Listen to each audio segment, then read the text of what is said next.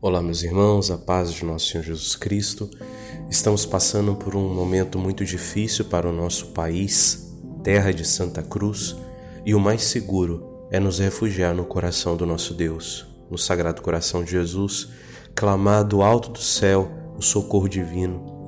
Meus irmãos, gostaria de lançar aqui uma campanha dessa semana, uma semana de intercessão pela terra de Santa Cruz utilizando o ofício monástico.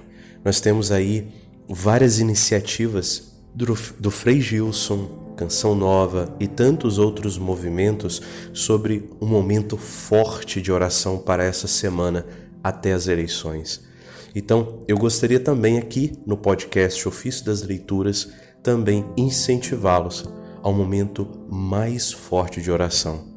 Então eu gostaria de chamá-los, conclamá-los a fazer dessa semana o período de oração um período mais intenso. Diminua um pouco a sua leitura, o tempo nas redes sociais e etc.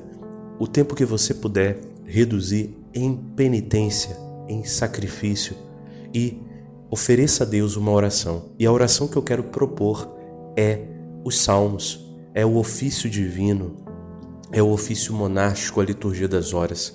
Gostaria de convidar a todos para que nesta semana nós façamos uma, uma campanha forte de oração.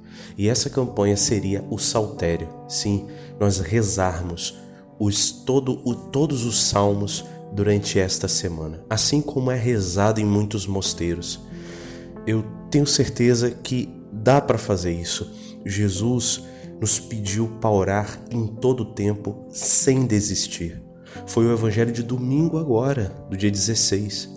Então, Jesus nos pede, né, que nós não desistamos de pedir. Então, meus irmãos, eu gostaria de convidá-los a partir deste domingo, dia 23 até o dia 29, uma semana, nós fizéssemos um esforço para rezar o, o, o saltério. Então, eu estou disponibilizando gratuitamente um e-book que fiz entre nós oblatos. Eu montei um e-book para que nós pudéssemos rezar é, em sintonia com o nosso mosteiro, né? O ofício monástico esquema B é um esquema, né? A, a estrutura em que se reza todo o saltério durante uma semana. Então, meus irmãos, estarei disponibilizando gratuitamente até este domingo, dia 23, pela manhã, gratuitamente esse e-book em formato PDF e em formato EPUB, porque o EPUB é muito mais fácil de leitura e manusear através do aplicativo Google Play Livros. Então, meus irmãos, estarei disponibilizando gratuitamente. O link vai junto com este podcast. Nós temos aí, se você não quiser rezar este com este e-book, você pode intensificar, se você já reza a liturgia das horas, intensifique mais horários para rezar.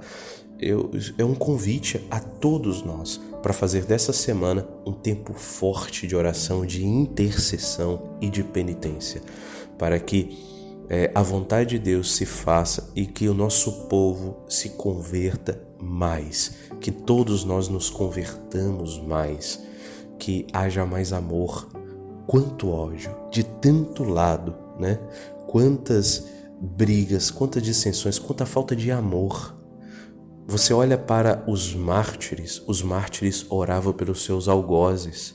Então, meus irmãos, um cristão, ele é chamado a amar o algoz que o mata. Então, tantas mentiras hoje propaladas, tanto extremismo, Pois sabe, meu irmão, o coração de um cristão, ele é chamado a amar.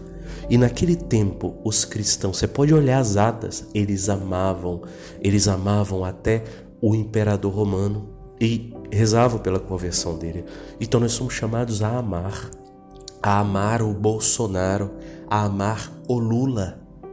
Parece que falar isso é difícil num tempo de tanto ódio, pois saiba, se está difícil dizer isso, é porque nós estamos nos afastando do nosso cristianismo.